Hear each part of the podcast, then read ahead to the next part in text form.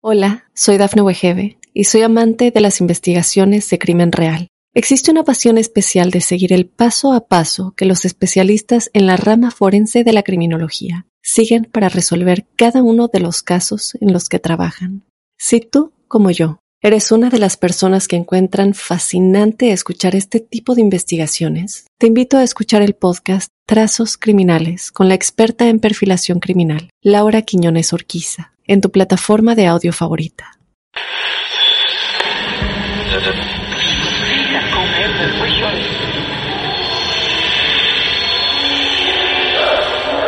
Esa casa está maldita. Hay alguien sentado en mi cama. Algo paranormal estaba pasando. El diablo estaba en mi cuerpo, estaba en mi cuerpo.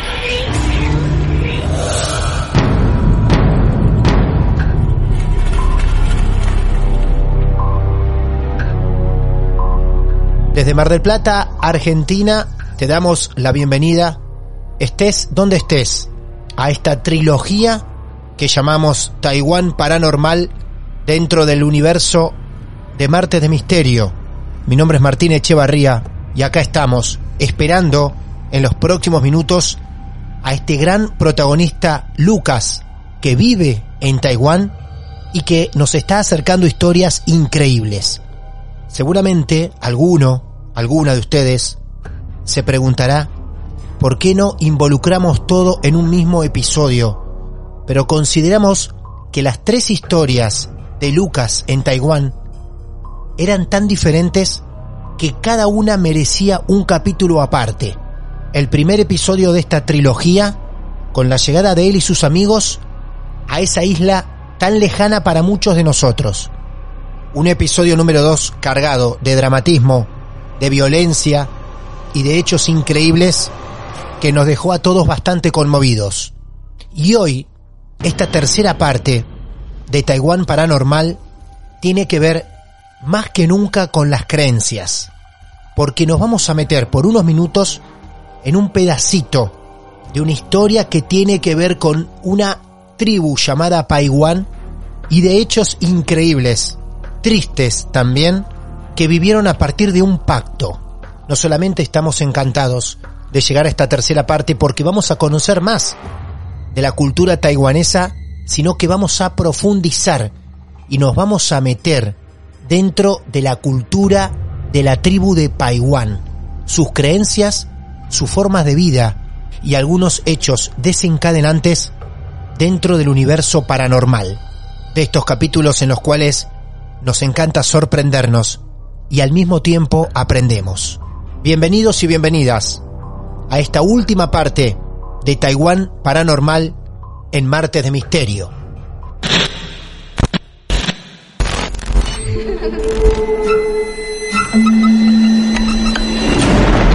Los seres vacíos nos observan.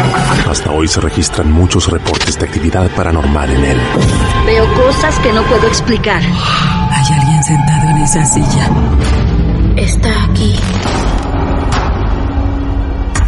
El misterio está fundamentado en el silencio. Pero ya es hora de hablarlo entre todos. Esto es...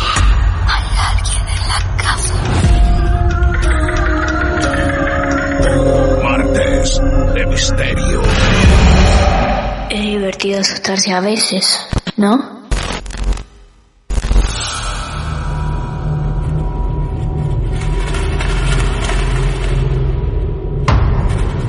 Hola Lucas, amigo y ya compañero de Marte de Misterio, tercera parte de Taiwán Paranormal.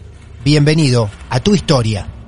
Hola Martín, ¿cómo estás? Eh, para mí es un honor, siendo fan de Marte de Misterio, poder contar todas estas cosas que fueron reales. Eh, no solamente fui partícipe, fui testigo. Y en esta tercera parte contaré algo que es más dentro nuestro, porque es parte de la historia de mi esposa, algo familiar. Y este va a tener un desenlace más triste, pero sí va a tener algo paranormal y rico en la cultura de la tribu de que pertenece mi esposa. ¿Tu esposa es eh, de qué origen? Ya es taiwanesa, pero es de la tribu Paiwan, con P, Paiwan. Paiwan. Paiwan es una de las... Sí. es una de las 17 tribus en Taiwán y es la que históricamente era la más hostil y la más barbárica en el pasado. Wow. No sé si, si llegaste a escuchar o googlear tipos de tribus que encogen las cabezas de sus víctimas, Ah, no me en muero. donde los chamanes Sí. en- encogen las cabezas de sus... Bueno, en los taiwaneses hacían eso. Ajá. En la historia, cuando los de China continental entraban en Taiwán o los barcos europeos tenían una, naufru- eh, naufragaban y llegaban a las costas sur del Taiwán, en donde están ellos, eran bienvenidos con cortes en la cabeza, agarran las cabezas, las encogían y los colgaban en las entradas para avisarle que nadie entre en su hábitat. Por favor. ¿Es tu actual pareja? Esto es simplemente un dato de color, nada más. Sí, sí, sí, mi actual pareja, estamos casados hace seis años y recientemente tengo algo que es más terrorífico de lo paranormal. Eh, soy padre de un niño de 11 meses y hacerlo dormir es peor que hacer un exorcismo. Bueno, muy bien, muy bien. Bienvenido al mundo entonces a ese hijo.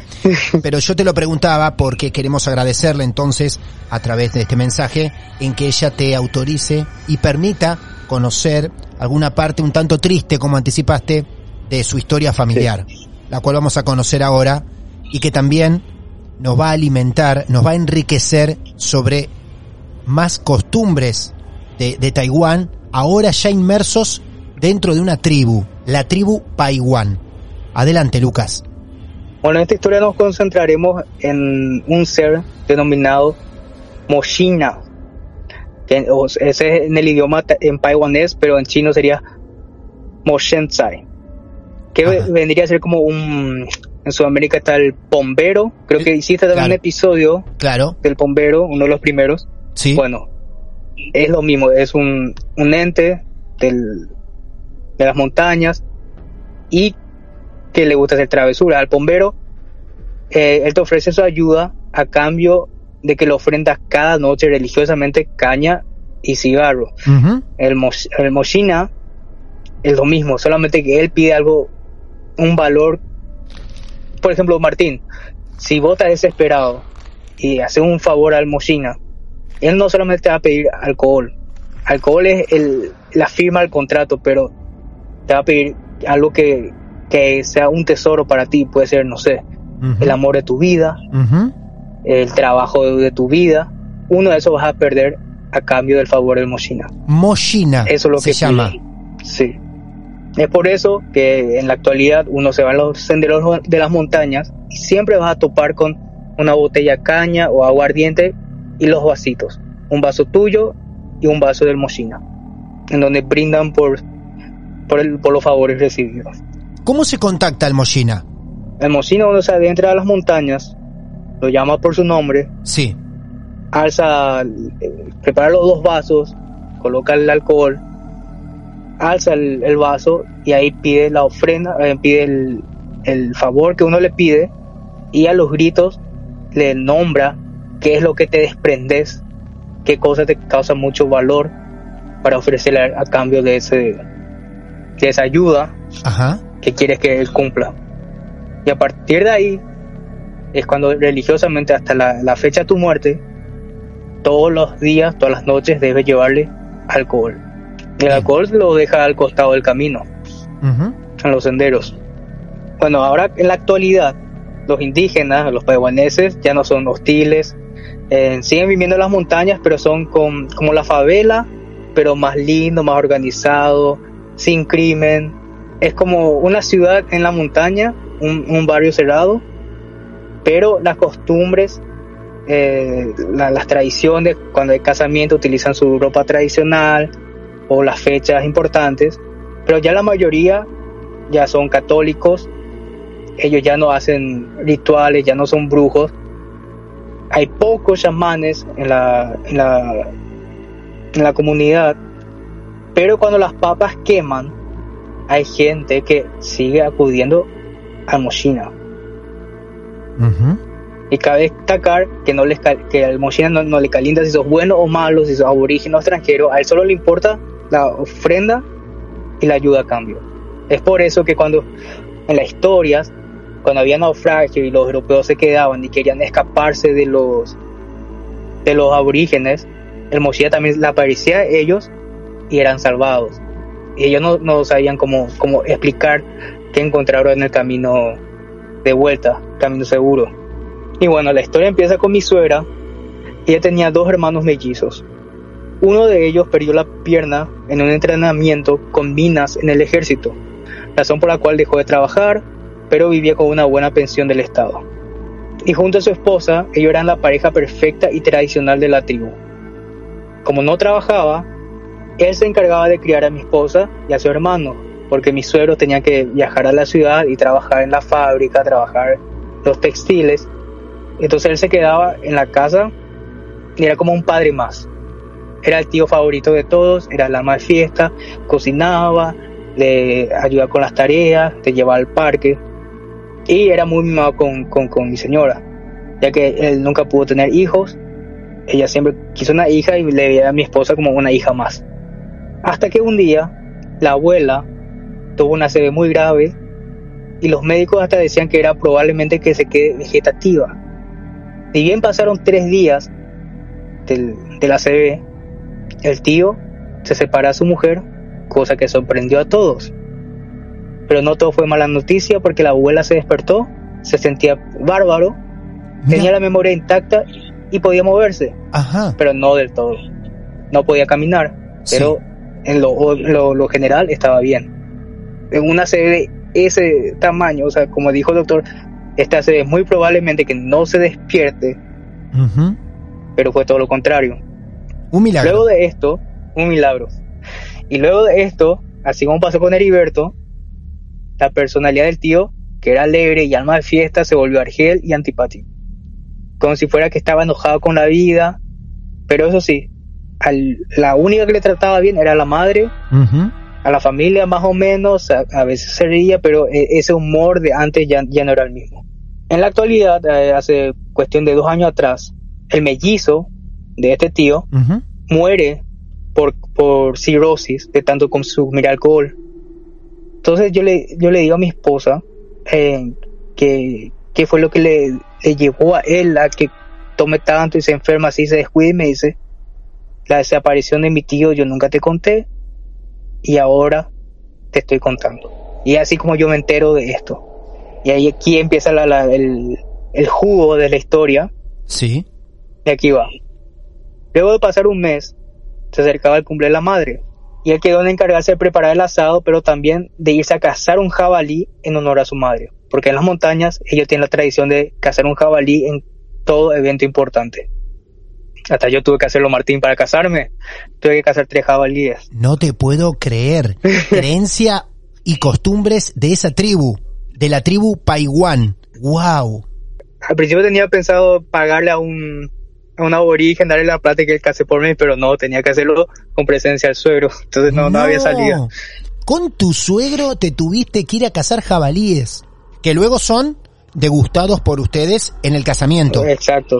Ajá. En el casamiento. Y con la, con, con la piel del jabalí eh, lo utilizamos para utilizar la, añadirlo a la, la ropa de costumbre, la, la ropa tradicional del casamiento.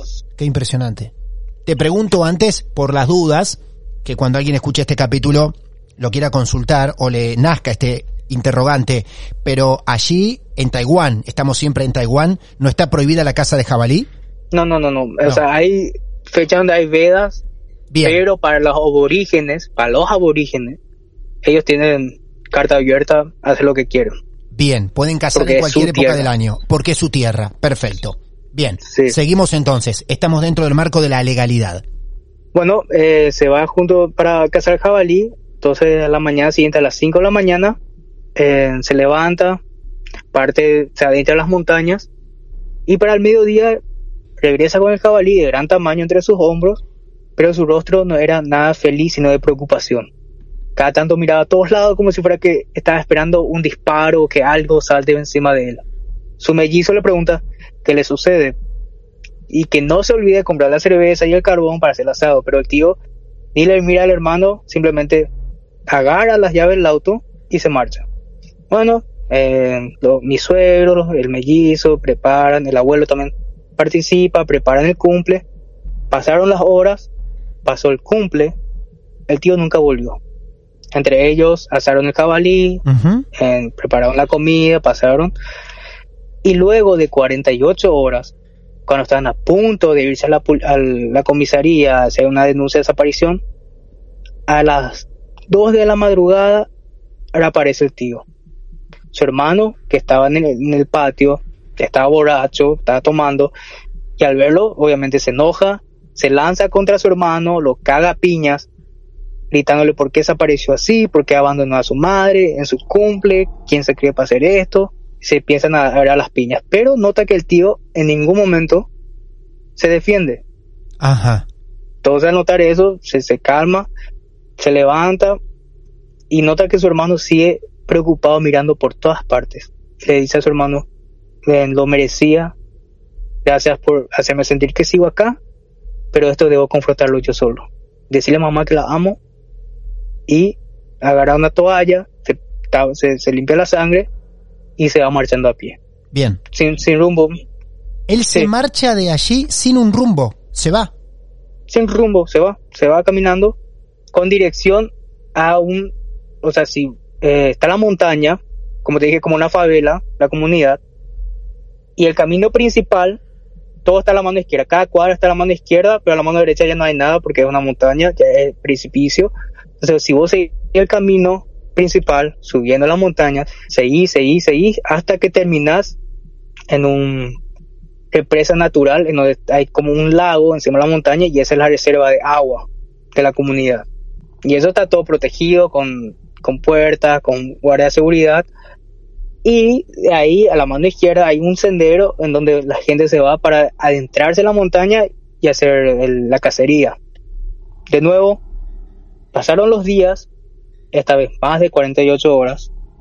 El abuelo junto al hermano van a la policía para denunciar su desaparición y el hermano comentó lo que se acuerda, que estaba tomado, que lo vio, lo cagó a golpes, pero que este nunca se defendió.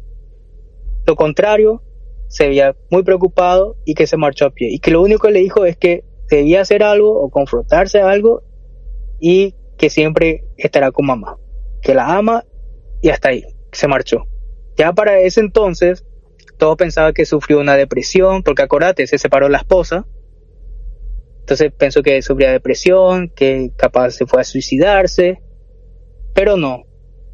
La policía empezó a dar datos y vio que una de las cámaras que estaba cerca, o sea, en la parte de donde está el reservorio, ahí sí hay cámaras, encuentra el último video del, del tío. Y se lo ve caminando y se adentra al sendero y allá ya la cámara no capta. El sendero ya es camino tierra, no es Ujú. pavimento y Claro. ya no hay paradero. Entonces con eso deciden hacer un equipo de búsqueda, se van, se van a hacer rastrillaje en el sector ya unos 2 a 3 kilómetros del sendero, encuentran sus pertenencias. ¿Qué encuentran? La ropa, su anillo, su collar y que era que te conté al principio que le faltaba un pie, ¿no? Por el accidente, Sí. su pata ortopédica. Sí, perdón. Su pierna Ortopédica. ortopédica la había abandonado también. Sí. Y si vos estás parado donde está su pertenencia, detrás tuyo hay un muro de piedra, o sea, las montañas, no puedes escalar eso y mucho menos con un pie. Lo que sí tenés es el sendero que seguías adentrándote a la montaña Claro. y enfrente a donde estaba su pertenencia ya es un precipicio. Entonces tenés dos salidas. O seguir desnudo, arrastrándote, caminando, saltando en el sendero, adentrándote más a la montaña, o te tirás. Por el precipicio. Exacto, entonces no tenía otra salida. Entonces el equipo de rescate hacen eso con los perros, se van, huelen, se siguen el sendero y con otro equipo bajan al precipicio, pero no encuentran nada. En el precipicio no encuentran cuerpo, nada. Ni siquiera los perros seguían siguiendo por todos lados, por varias direcciones, pero nunca iban en una dirección concreta. Se iban de- derecho, uno, dos, tres kilómetros, después volaban a la derecha, se iban tres kilómetros, volvían al mismo lugar. No, no, no, decían que era totalmente inútil. Entonces abandonaron la búsqueda y lo único que le dijeron a, los familiares es que de más tiempo y en caso de que aquí en Taiwán en siete años, si no apareces, entonces ya la ley te da una muerte civil. Por favor, qué misterioso, abrumador y cruel todo. Bueno, después de eso, el, el hermano contacta a su mujer, con toda la familia, obviamente se van como en cacería de brujas, se van hasta la casa de su mujer y le interrogan qué pasó, no, no notó nada extraño, porque se separó, querían saber el- el- la razón de todo, ¿verdad?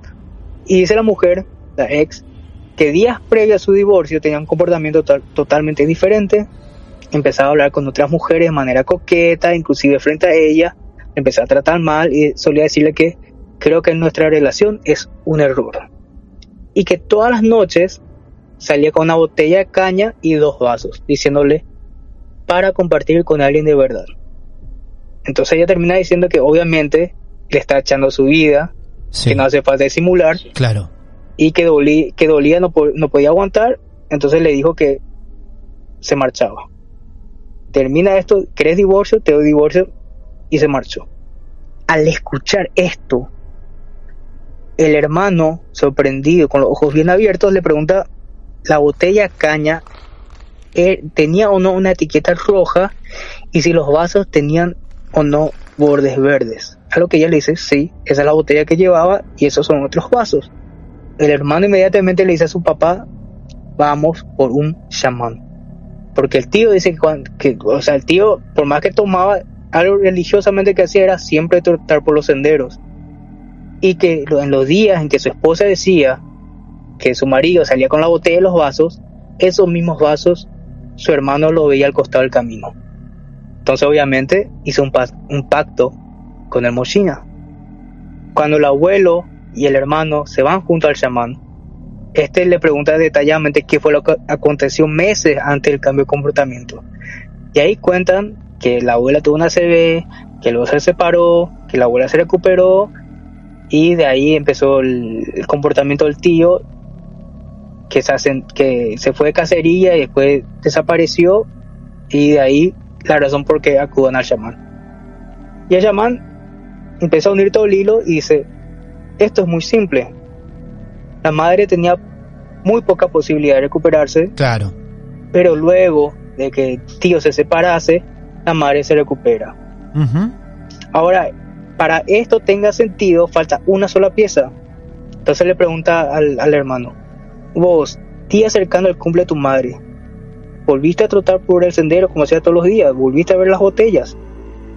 Y el hermano dice que no, que justamente por eso eh, se sorprendió cuando la esposa le dijo que en ese instante que ellos tenían los problemas eh, matrimoniales, Sí. era cuando él veía la botella con los vasos bien frescos. Pero luego, durante el durante la, el ACB, a- después el ACB, después la recuperación, durante el, el cumpleaños, a veces que se iba a trotar, ella no, no veía los vasos rellenos, sino eran eh, la botella sin cambiar y los vasos sin, sin usar. Que solamente quedaban los vasos y la botella era la misma y vacía por días. Y el chamán dice, ahora podemos terminar el hilo, ya tengo la pieza que me faltaba. Tu madre no se recuperó totalmente. Dijiste que no puede caminar. Claro. Desde ese entonces tu hermano siempre andaba de mal humor, ¿no es cierto? Bueno, lo más claro que tengo en mi mente, lo más claro que hago es lo siguiente. Cuando acudimos al Mochina a pedirle algo, es que él nos condice que tenemos que sacrificar a cambio. Y no solo eso, debemos todas las noches acudir a él con dos vasos de caña para invitarle el, el alcohol y brindar por el trato hecho. Pero con un día que falles, el Mochina No. se molestará No. y la única advertencia Sí. que si no repones la deuda, te llevará con él. Entonces lo que sucedió fue, tu hermano fue a acudir a Mochina y a cambio de que tu madre se recuperara, tuvo que sacrificar su amor. Y es por eso que empezó a comportarse de esa manera con su mujer. Porque mientras más rápido ella termina el amor hacia él, más rápido Mochina cumplirá su parte. Y en eso tardó tres días. En los tres días que él llevaba el alcohol, intentaba de todas las maneras posibles eh, terminar el amor con su mujer. Luego esos tres días que pasó, su madre se recuperó. Pero que probablemente, como dice el chamán, probablemente el hermano no fue muy detallista al decirle que la madre se recupere 100%. Y al ver que ella no se recuperó 100%, que no podía caminar, eso lo enojó, lo pichó, lo, puso mal humor y empezó a tratar a mochila por no cumplir con su palabra. Y es por eso que empezó, eh, dejó de llevarle caña, dejó de, visi- de visitarle. Y el día que volvió a adentrarse en la montaña a buscar el jabalí, seguramente el mochina se le apareció a amenazarle de que esta vez sí lo llevaría.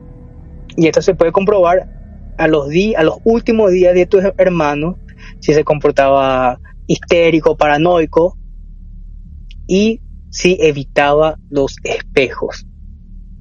¿Te acuerdas que te decía que los Sí, por tienen supuesto. Claro. una relación? Sí.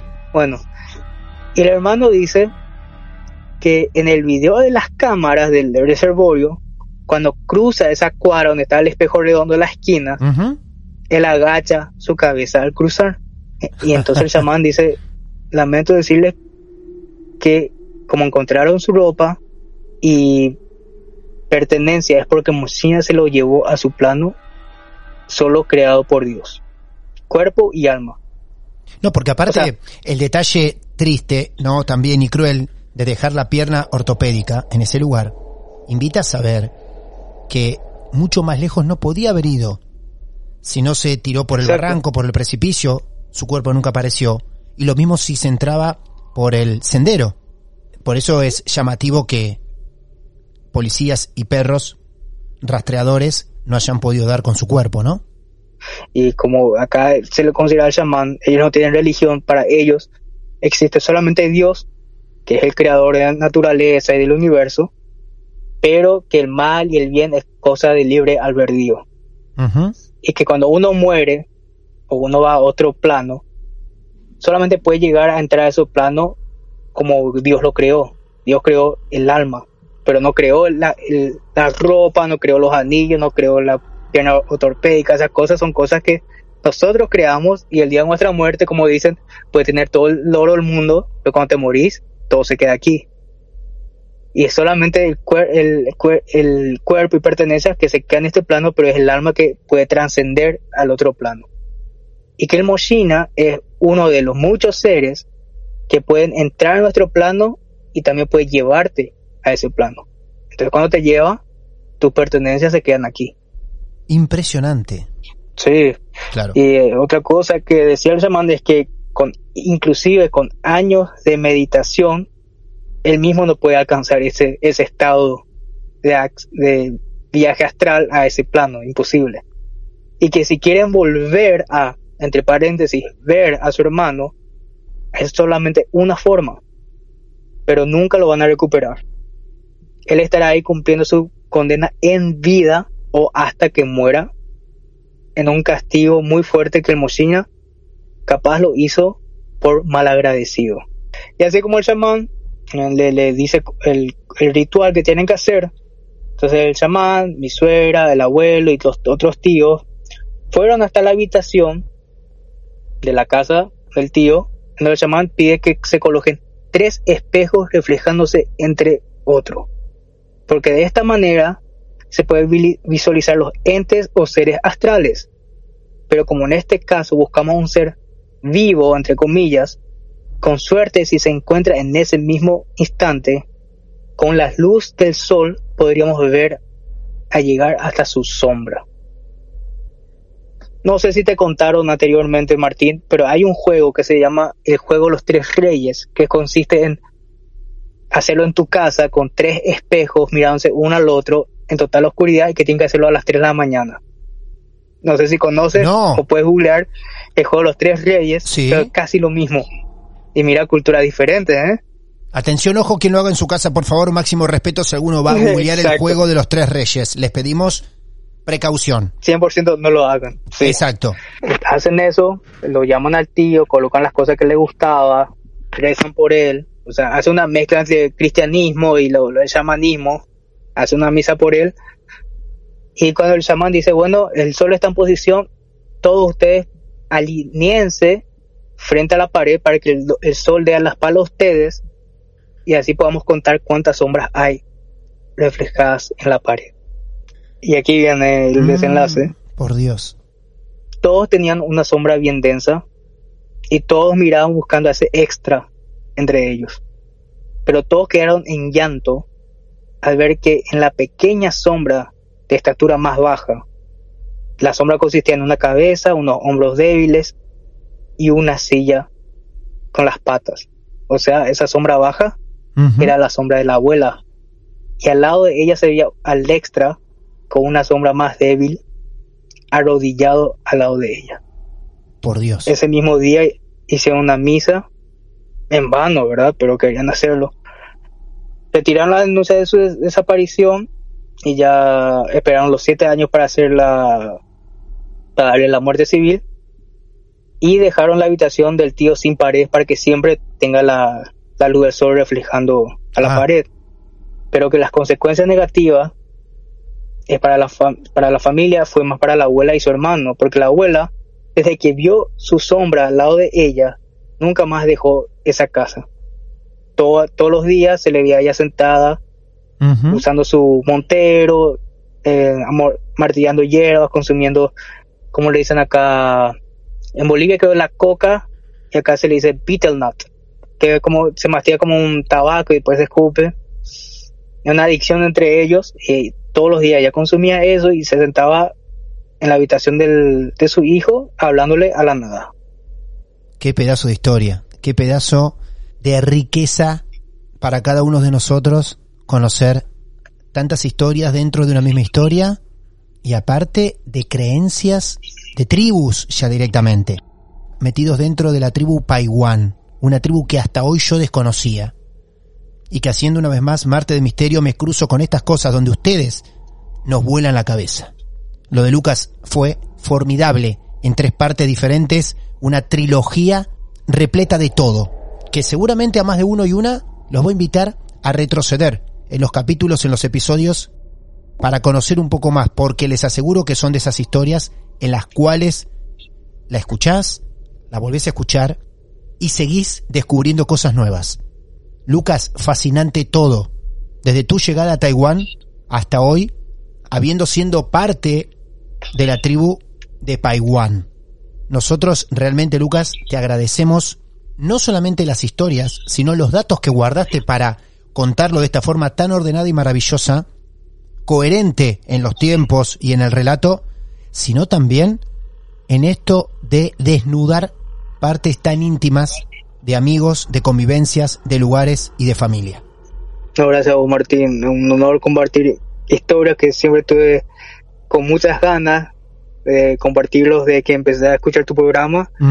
Y ahora que me toca, obviamente me siento nervioso, pero al mismo tiempo satisfactorio de cumplir esta parte, porque esto es lo que yo quiero. Y seguramente tú también, Ujú. que las historias diferentes de países, culturas, Claro, al final todo tiene un, un hilo que conecta todo. Eso Como el hombre sombrero, hay en México, hay en Argentina, hay en Paraguay, en todos lados va apareciendo. El bombero, hay en Ecuador, hay en México, hay en Paraguay, en Argentina y en Taiwán también, en Mochina. Moshina, hemos conocido también el Moshina. También Sí. nos dimos ese lujo en este gran relato de Lucas. Gran abrazo, Lucas. Un placer haberte Igualmente, descubierto Martín. para todos nosotros en los martes de misterio. Realmente. Un abrazo y saludo a la audiencia, a los fans y como siempre digo, no tengas miedo a compartir tu historia, porque capaz tu historia otra persona le está pasando de la misma manera. No estás solo. Compartirlo.